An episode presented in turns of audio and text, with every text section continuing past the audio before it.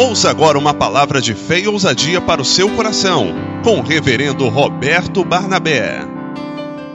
Em nome de Jesus, tenha plena convicção da sua salvação. Tenha certeza de que teu nome não pode ser retirado do livro daqueles que foram salvos pelo sangue do nosso Senhor e Salvador Jesus Cristo. Irmãos, a luta ela é grande, mas maior é aquele que está em nós. Lá no mundo, os nossos valores não são as coisas dessa vida. Tudo passa. Sofrimento passa, momento de tristeza passa. Agora mesmo, antes de começar o culto, recebi uma notícia de alguém que queria se suicidar. Eu fico pensando, será que é algo diferente? Não. Isso tem solapado muitas pessoas. Há pessoas que não têm fé? Não, têm fé. Mas às vezes é necessário você estar aqui como nós estamos, para se fortalecer. E por isso, irmãos, é importante nós estarmos sempre em comunhão, recebendo do Espírito Santo o ensinamento. E para isso é que nós fomos chamados por Deus. Amém? Diga ao seu irmão assim: juntos nós somos fortes. É, juntos somos fortes. Ninguém é forte por si só. Pega a sua espada Hoje é um dia especial, Santa Ceia. Pega a sua espada, Isaías 53. Nós daqui a pouquinho estaremos celebrando a Santa Ceia, adorando ao Senhor com os elementos que representam o corpo e o sangue do nosso Salvador. Isaías capítulo 53. Você achou? Diga amém. Quem deu crédito à nossa pregação? E a quem se manifestou o braço do Senhor, porque foi subindo como renovo perante ele, como raiz de uma terra seca. Não tinha parecer nem formosura, e olhando nós para ele, nenhuma beleza víamos para que o desejássemos. Era desprezado e o mais indigno entre os homens, homem de dores, experimentado nos trabalhos e como um de quem os homens escondiam o rosto, era desprezado e não fizemos dele caso algum. Verdadeiramente ele tomou sobre si as nossas enfermidades e as nossas dores.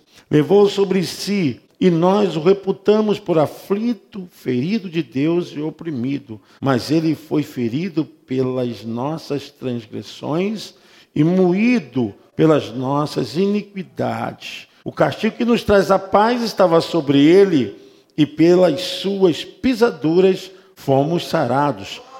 Todos nós andamos desgarrados como ovelhas, cada um se desviava pelo seu caminho, mas o Senhor fez cair sobre ele a iniquidade de nós todos. Ele foi oprimido, mas não abriu a boca. Como um cordeiro foi levado ao matador e como a ovelha muda perante seus tosquiadores, ele não abriu a boca.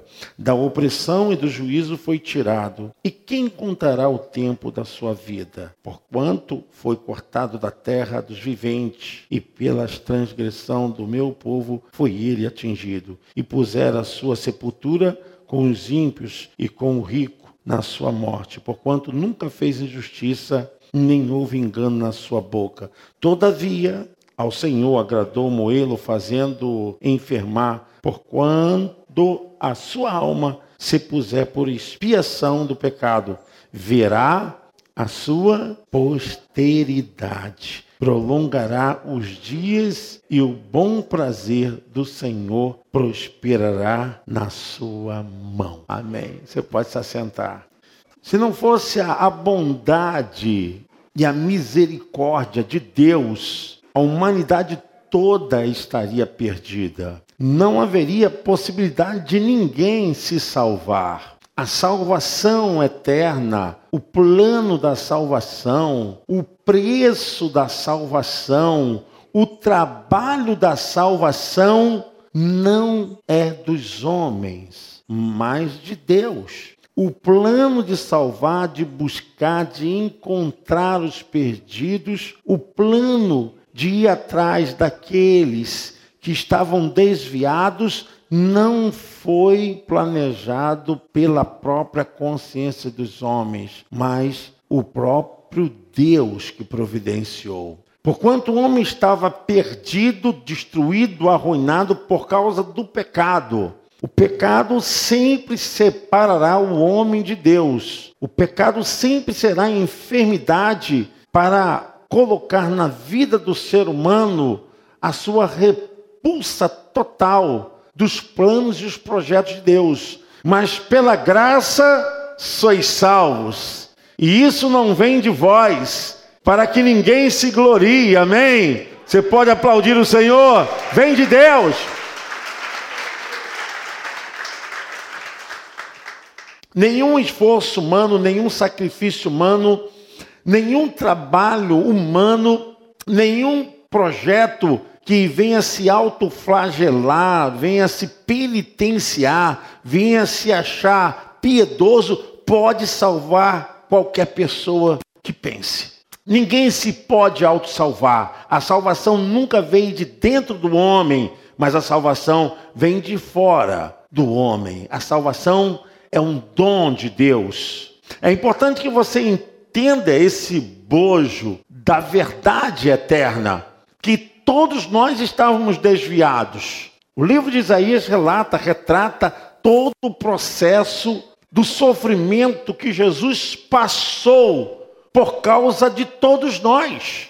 Ele retrata a figura do fato judicial de Deus, porque se Jesus falhasse, se Jesus não cumprisse a vontade de Deus, se ele por algum motivo não fizesse realizar aquele sacrifício, todo o plano cairia por terra abaixo. Nós estaríamos ainda debaixo do tacão da maldição da morte e da maldição da perdição eterna.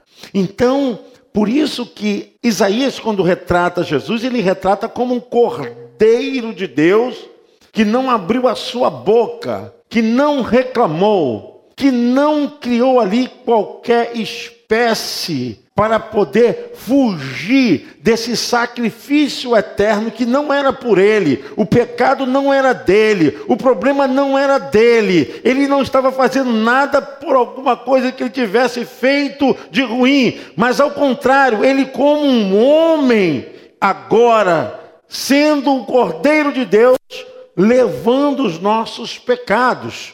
Não foi um processo fácil, não foi um processo que ele conseguiu realizar que pudesse tirar o sofrimento. Não, ao contrário, ele sofreu, o texto diz, ele passou todas essas agonias por nós. E o texto é muito claro que ele foi rejeitado pelos homens.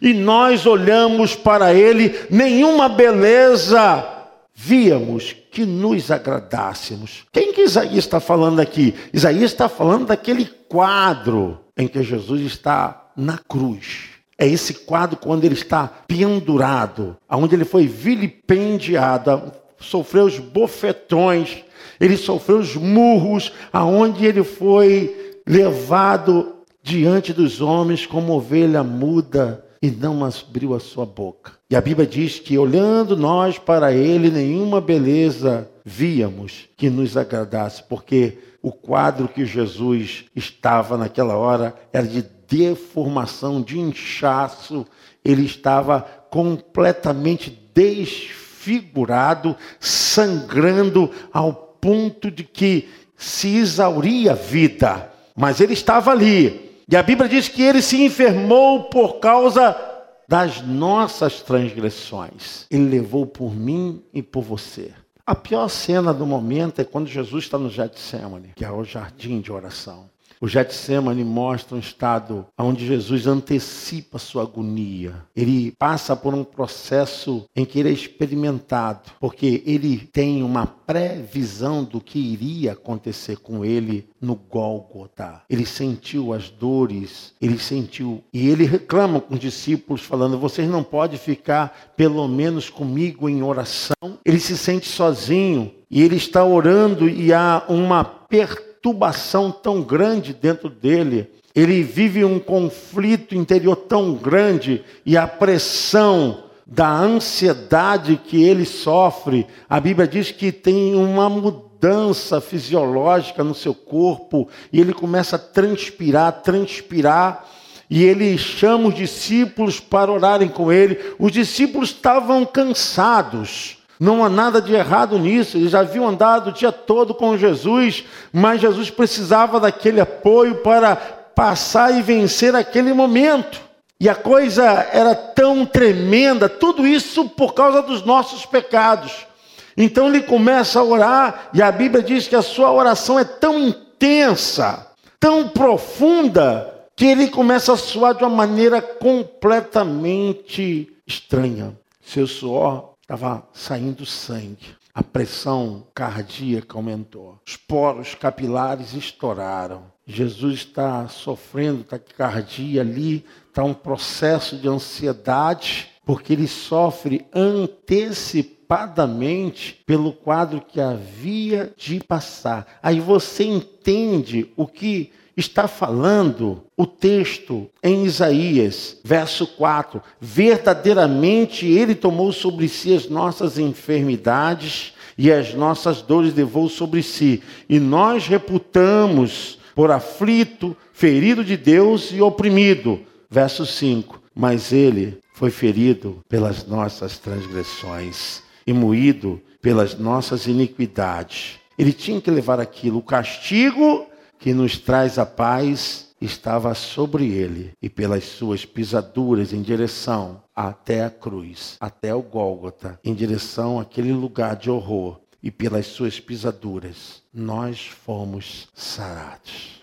Esse processo é o processo de expor completamente o seu amor pela humanidade. Há uma expressão na língua grega que foi escrito o Novo Testamento, preste atenção nisso que quando Jesus estava já para morrer, ele falou: Pai, em tuas mãos entrego o meu espírito. Há um reconhecimento que, quando ele expressa essas palavras, ele diz: Em tuas mãos entrego o meu espírito, tudo está, e se tudo está consumado, é isso aqui, ó todas as nossas mazelas, todos os pecados, desde aqueles que nasceram em Adão, desde aqueles que ainda vão nascer, gerações que ainda vão vir, porque o seu sacrifício não foi só um sacrifício para uma contingência do seu momento. Não, ele foi para o passado, presente e futuro, e a Bíblia diz que o seu sacrifício é eterno. Em todo tempo. Não existe lacuna mais para que Satanás possa entrar e atrapalhar os planos de Deus, porquanto o primeiro Adão era terreno, mas o segundo Adão é do céu. E aquilo que o primeiro Adão fez foi simplesmente reconhecer a graça de Deus, mas o segundo Adão nos trouxe a verdade para quebrar a envergadura do mal, para desfazer toda a desgraça, toda a mazela, porquanto nós não estamos só preocupados por uma cura física, por algo temporário, por algo que nos estique mais dias e mais anos aqui nessa terra. Ele veio fazer um sacrifício para todo sempre. Não existe mais nada que possa agora nos afastar de Deus. Uma vez que esse plano foi concluído e todas as mazelas, que todos os trâmites terríveis que possam acometer os homens, por todas as desgraças que possam ocorrer com as pessoas, a Bíblia diz: Ele já pagou o preço, glória a Deus. Você pode aplaudir o Senhor? A vitória é nossa, pelo sangue de Jesus. Existem perguntas tão tremendas, pastor. Lá no céu vai ter rebelião. Primeiro, a gente tem que saber o que é, é céu. E segundo, a rebelião aconteceu no meio dos homens, porque houve rebeldia com o primeiro Adão. O segundo Adão, não. Por isso que o sacrifício de animais tipificava a obra que Jesus iria fazer com derramamento de sangue. Mas aquilo que era feito para perdão do pecado nacional de Israel era feito todo ano, além dos outros sacrifícios necessários para poder ajuntar e reconciliar as pessoas com Deus. Fora a realidade daquele condicionamento de sacrifício que o sacerdote tinha que tirar o sangue do altar do sacrifício, entrar na câmara, que era o lugar santo, e entrar na câmara superior, que era o lugar santo dos santos. E isso acontecia uma vez por ano. O sacerdote tirava o sangue do animal que estava aqui no lugar do sacrifício, que era expiação nacional, entrava para a primeira câmara, a segunda câmara, e lá estava o altar com a arca da aliança. Está aqui, a arca da aliança. E entre os querubins existia uma luz que representava Deus. Entre os querubins, a glória do Senhor. O lugar era todo tomado pela glória de Deus. Aquela glória era glória mesmo, que era um aspecto de fumaça, uma presença espessa de fumaça em que o sumo sacerdote entrava e ele andava na direção dessa arca para encontrar o propiciatório, e aqui ele aspergia o sangue daqueles animais, para que Deus pudesse perdoar o povo da maldição eterna. Quero que você entenda uma coisa: tudo aquilo tinha que ser feito todos os anos, porque esse sacrifício não era perfeito. Porque quem imolava o animal, quem oficiava o sacrifício, era tão carente quanto aqueles que estavam aguardando o sacrifício. Precisava vir agora um sacrifício perfeito. Primeiro Adão da terra, o segundo Adão do céu. Primeiro Adão pecou, o segundo Adão que é Jesus veio sem pecado. Você entende porque agora não pode entrar mais o pecado? Porque esse segundo Adão, o que ele fez fez por toda a eternidade. Por, por, por quê? Porque ele é eterno, ele é Deus. E o seu sacrifício não foi um sacrifício só às necessidades do presente. Mas a Bíblia diz que ele mesmo é ontem, hoje e será. Amém? Você pode aplaudir o Senhor? Glória a Deus, Hebreus 13, 8. Jesus Cristo é ontem, hoje e será eternamente. Glória a Deus. Se nós estamos aqui, queridos, é pela graça, bondade de Deus, porque nós somos espírito, nosso espírito precisa ser salvo, para que as nossas vidas sejam libertas do pecado. Infelizmente, o mundo hoje carece, o mundo está perdido, o mundo está agora sofrendo porque o pecado mata, o pecado destrói, o pecado aniquila, o pecado vai esmiuçando a pessoa, o pecado traz a vergonha, o vexame, o pecado é expor as vísceras para humilhação diante das pessoas. E o pecado não só faz mal para a eternidade, ele faz mal para a vida emocional, faz mal para a vida familiar. O pecado é a forma de destruição da família, dos relacionamentos. O pecado é o estado mal da alma. O pecado destrói os seres humanos. E é por isso que nós podemos perceber esse mal se alastrando e por mais que invistam, por mais que façam, o pecado cresce em escala tão grande, tão poderosa. A única coisa que pode frear essa maldição é o poderoso sangue de Jesus Cristo. Para entrar na consciência, o evangelho que Jesus pregou foi justamente esse. Vinde a mim todos vós que estáis cansados e sobrecarregados, que eu vos aliviarei. Tomai sobre vós o meu jugo e aprendei de mim que sou manso e humilde, e darei descanso para as vossas almas. Porque o meu jugo é suave e o meu fardo, Amém? É justamente o fardo do pecado, o jugo do pecado. E uma das coisas que mais pode atingir o ser humano, e por mais que ele seja perfeito fisicamente, se ele não é salvo, não tem certeza da salvação, para Deus ele continua enfermo. A Bíblia fala em Romanos 3, 23: o salário do pecado é a morte. Uma certa ocasião alguém me perguntou a respeito por que, que morrem crianças, por que, que crianças são atingidas pelo mal. Porque o pecado não vê idade, o pecado é a destruição, o pecado traz um, o, o, a dor, o, o pecado traz sofrimento as catástrofes, os desníveis dessas coisas é por causa do pecado. E as pessoas ficam preocupadas. E é para se preocupar, mas eu quero dizer uma coisa: o pecado não vê idade. Não brinque com o pecado, não brinque com o diabo. Nós estamos lidando com algo que realmente é aniquilador. Pela fé na morte e ressurreição de Jesus, nós temos por meio dele, porque quando Deus nos olha, ele nos vê através do seu filho. Por graça, misericórdia, bondade, nós podemos ficar debaixo desse poder, desse manto de amor de Deus para vencermos o pecado, o diabo, vencermos as lutas, as aflições,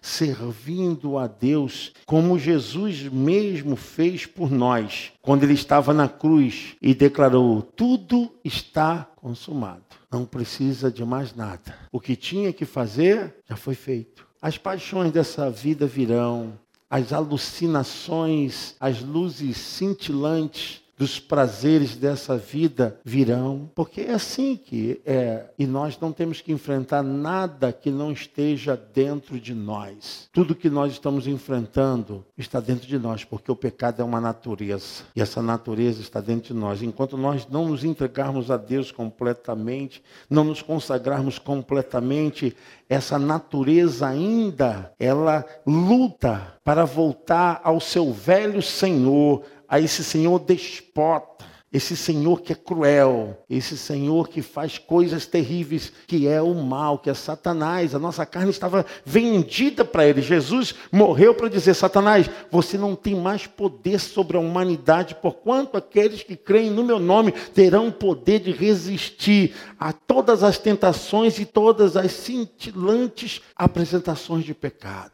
Nós temos Olha o que o texto fala a respeito de nós. O verso de número 10. Todavia, ao Senhor agradou Moelo, fazendo-o enfermar, quando a sua alma se puser por expiação na cruz. Espiar é ato de substituição. Espiar é tomar o lugar de alguém.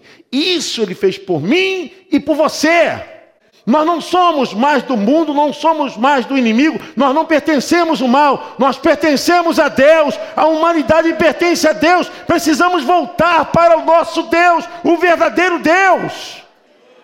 Ele expiou, ele tomou o nosso lugar. A Bíblia diz: quando a sua alma se puser por expiação do pecado, a Bíblia diz: verá a sua posteridade. Somos nós obras da sua mão, obras do seu sacrifício. Nós não fomos gerados de qualquer maneira, nós não aparecemos por uma sorte do destino, nós não estamos aqui porque simplesmente tínhamos que estar. Nós estamos aqui porque alguém disse: Eu paguei o seu pecado. Eu paguei a sua perdição, a sua nota de promissória de perdição eterna. Eu paguei, eu cancelei. Você agora é meu. Não tem mais nenhuma aliança com o mal. Amém? Você pode aplaudir ao Senhor. Pertencemos a Deus, irmãos. E a palavra no grego, como eu ia dizendo, quando Jesus estava ali na cruz, significa que ele não só levou os nossos pecados. Parece até algo um pouco nojento que eu vou falar, mas o sentido da palavra no grego significa que ele chupou as nossas enfermidades. Ele chupou, é como se ele atraísse tudo quanto era mal, falou assim: Eu carrego por toda a eternidade esse mal, agora vai ser quebrado. Todos os pecados ele então atraiu para ele.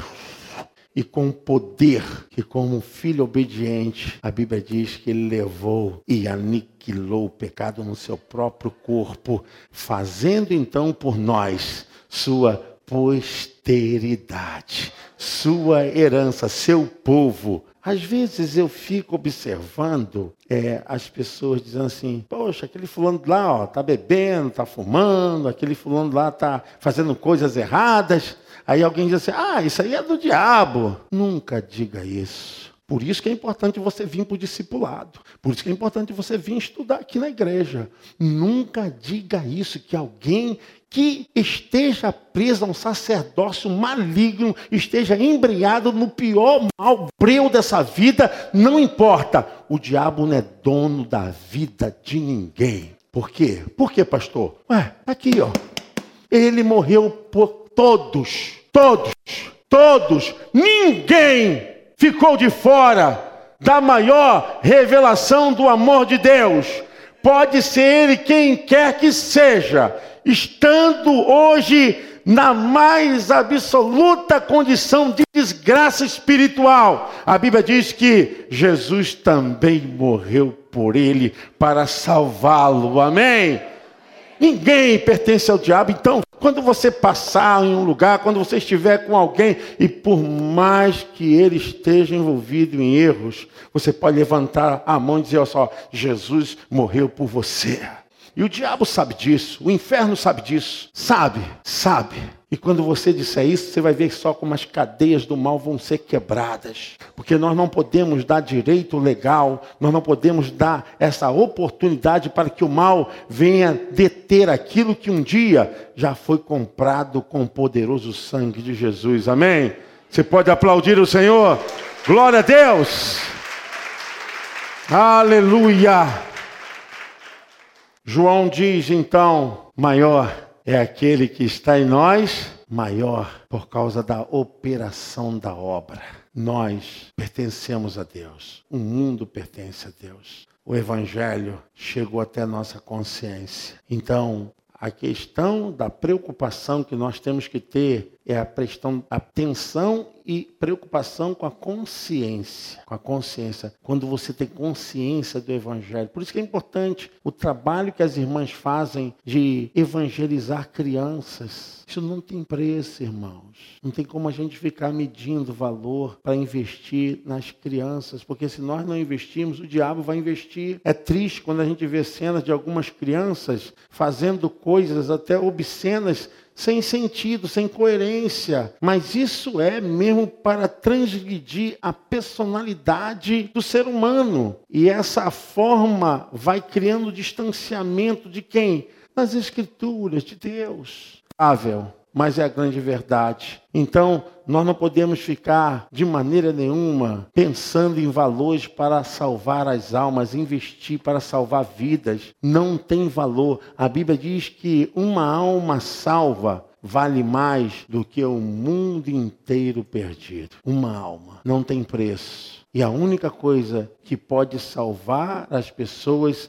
é ela terem a consciência de que Jesus fez elas e que hoje esse manto de amor ainda continua estendido. Eu quero orar com você em nome de Jesus. Quero pedir a Deus por sua vida. Eu tenho certeza que você gostaria tanto de fazer a obra de Deus. E a obra de Deus, ela nos leva para um caminho, para olharmos para os perdidos, para olharmos para os necessitados que estão carentes da palavra. Senhor, usa a tua igreja, meu Pai.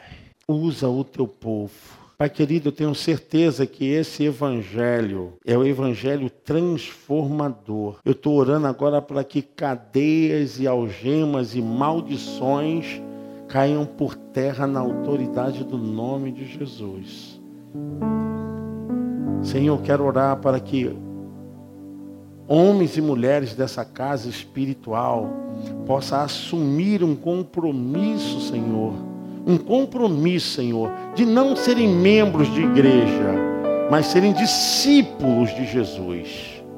Andarem e viverem como Jesus andou, para que possamos frutificar como uma boa semente de Deus aqui na terra, possamos fazer verdadeiramente a luz de Cristo brilhar nos corações, salvar os perdidos, abençoar as almas.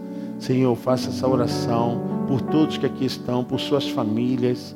Estou orando também pelo Brasil, Senhor. Orando, Senhor, pelos pastores. Orando, Senhor, pelo irmão que mandou a mensagem dizendo que está desistindo de tudo, que vai dar um fim na vida dele.